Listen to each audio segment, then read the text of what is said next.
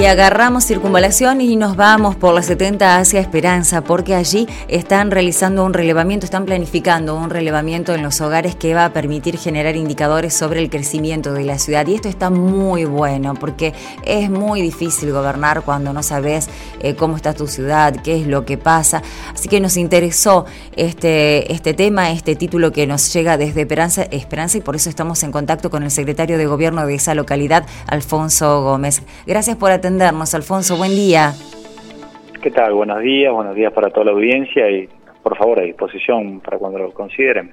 Bueno, eh, queríamos saber cómo van a realizar o si ya comenzó este relevamiento que consideramos, como lo decía recién, muy importante, eh, podríamos decir un censo local para saber cuáles son las necesidades, conocer un poco más de cerca lo que necesita, eh, qué demanda la, la localidad para, en ese sentido, plantear políticas y dar respuesta.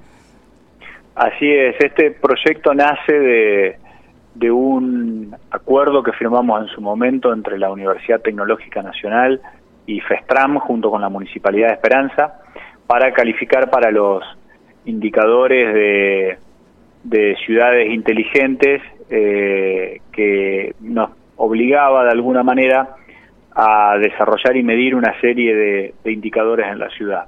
Cuando hicimos ese trabajo, que arrancó en el 2019, detectamos que habían indicadores que eran de, dificultosa eh, manera de conseguir los, los datos. Ante eso empezamos a trabajar en generar los indicadores que nos estaban faltando. Eh, dentro de esos indicadores que nos estaban faltando, habían algunos vinculados a la situación económica social de, de la ciudad que eran muy específicos. Si bien uno contaba con indicadores agregados del censo 2010, de las proyecciones que realiza el IPEC, de las propias fuentes de información que tiene el municipio, como declaraciones juradas en derecho de registro e inspección, como encuestas sociales que realiza el área de promoción social, eh, o otra serie de indicadores como los programas de empleo que trabaja producción, no teníamos algo sistematizado de captación de datos para tener la precisión que esto requiere.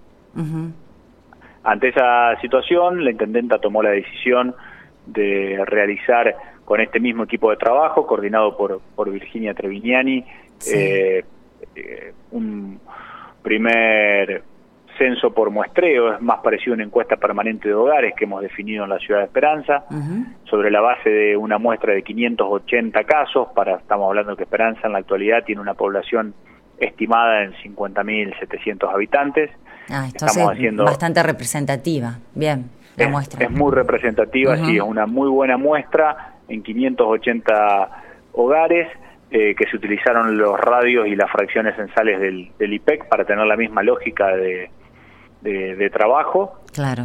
Eh, eso arrancó ya la semana pasada. A raíz de, de esta posición y como queremos que esto sea un trabajo que ahora quede permanente en la Municipalidad de Esperanza, la coordinación la realizó una persona profesional por fuera de lo que es la municipalidad, pero todos los encuestadores se capacitaron y son empleados municipales para que ya les quede el conocimiento y todos los años podamos llevarlo adelante.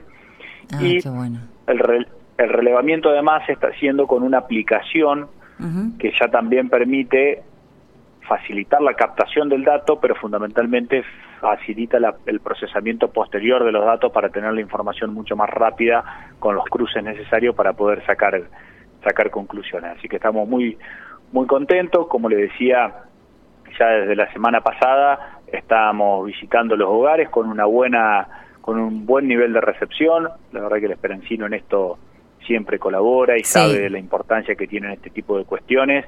Entonces acompaña, los recibe.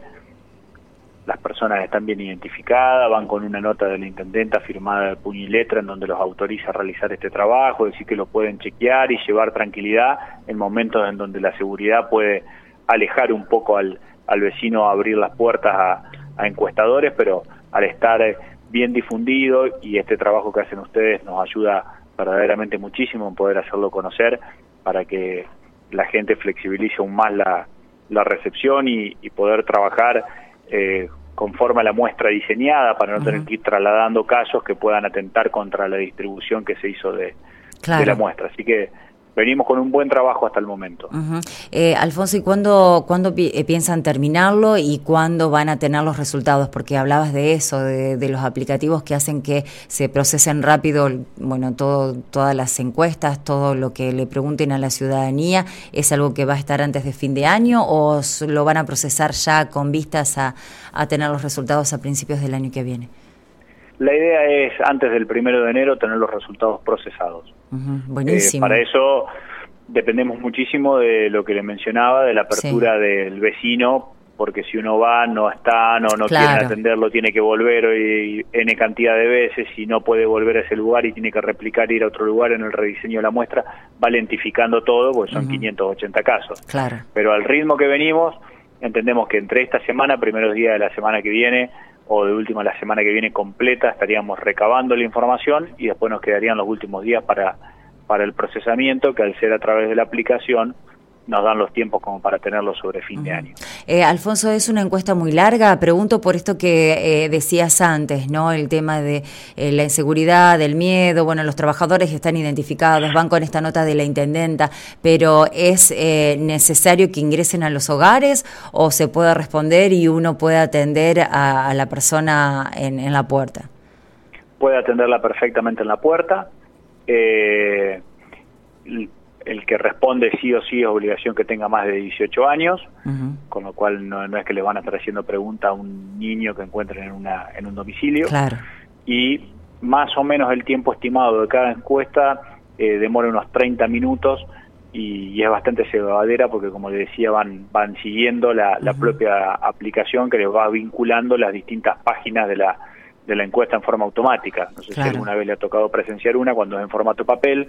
A veces la pregunta de la primera hoja lleva a hacer una a completar un segundo dato en una quinta hoja. Entonces el encuestador tiene que ir pasando a mano. Bueno, todo eso con la aplicación está automatizado. Por eso va tan rápido. Ah, en 30 minutos debería estar la, la encuesta terminada. Eh, ¿Cuáles son los principales puntos? ¿Qué, cuál, eh, ¿Cuáles son las dudas o las preocupaciones eh, que, que, bueno, que, ustedes quieren conocer a través de este trabajo? La primera es la composición del hogar, saber cuáles son las personas que viven adentro del hogar, quiénes son cantidad por género, edad, si todos los días vive en la casa o si vive una fracción del tiempo en la casa si hay alguna persona con discapacidad, cuál es la situación de la persona, si es soltero, casado, conviviente, separado, divorciado. Es decir, lo primero es composición del hogar. Lo segundo, se trabaja algo de economía doméstica, de tratar de ver si se ocupa de la tarea del hogar, eh, si se ocupa de realizar, quién se ocupa de realizar las compras de alimento y trámites, quién se ocupa de las personas que viven en el hogar si se ocupa de las tareas de la reparación y arreglo de casa, es decir, una pequeña pregunta de economía bien, bien doméstica. Después trabajamos sobre el eje educación, siempre para cada miembro del hogar, lo que le voy diciendo, ¿no? Sí, sí, sí. Si sabe leer o escribir, si está asistiendo en ese momento a un establecimiento educativo, si es público, si es privado, si recibe alguna ayuda gratuita, libros, útiles, desayuno, merienda, para saber cuántos van a comedor, etcétera el nivel educativo al que está asistiendo en ese momento y el máximo nivel educativo que tiene aprobado al momento de la, de la encuesta. Eso para ver un poco la, la dimensión educación.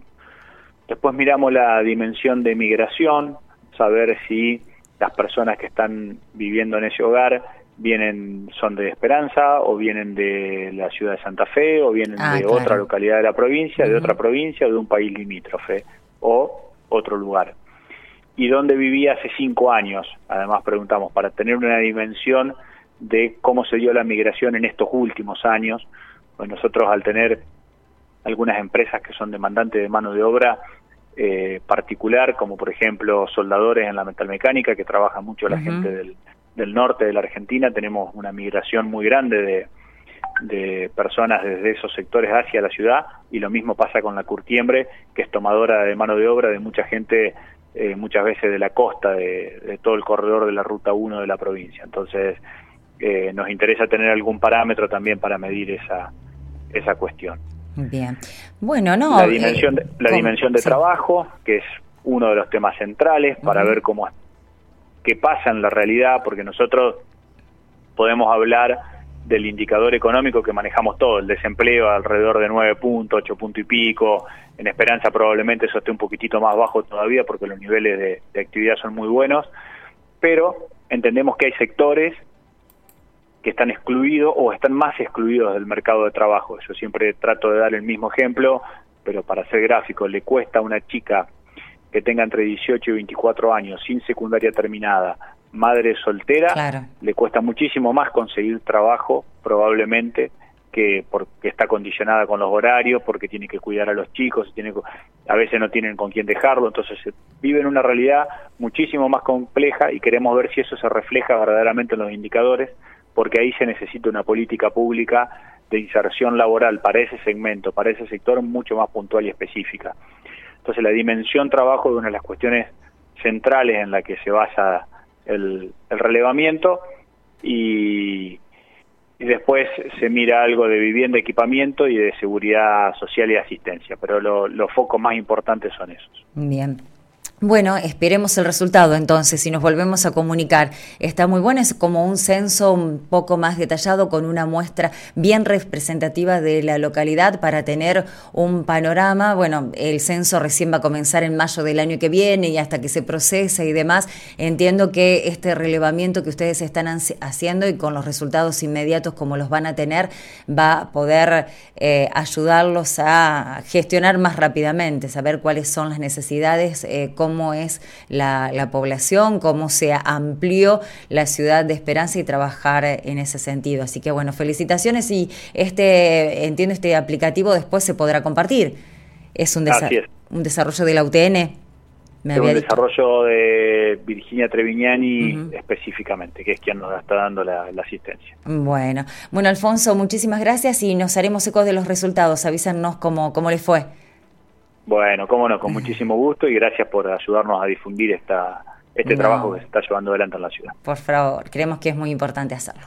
Alfonso Gómez, secretario de Gobierno de Esperanza. Esperanza 360 se llama este relevamiento que ya, eh, ya comenzaron. Si nos están viendo en Esperanza, bueno, están recorriendo más de 500 hogares, que es la, la muestra representativa de la ciudad de Esperanza. Eh, están identificados los trabajadores municipales con una carta de la intendenta. No hace falta que ingresen al hogar. Van a hacer algunas preguntas muy fáciles. No hay que escribir nada porque es un aplicativo mm, que se va completando automáticamente cuando hay preguntas que se reiteran. Así que eso está ocurriendo. A colaborar así, bueno, facilitan un poco las, las gestiones y las decisiones que deben tomar desde el Ejecutivo para poder mejorar, esperemos, ¿no? la calidad de vida de todos ustedes.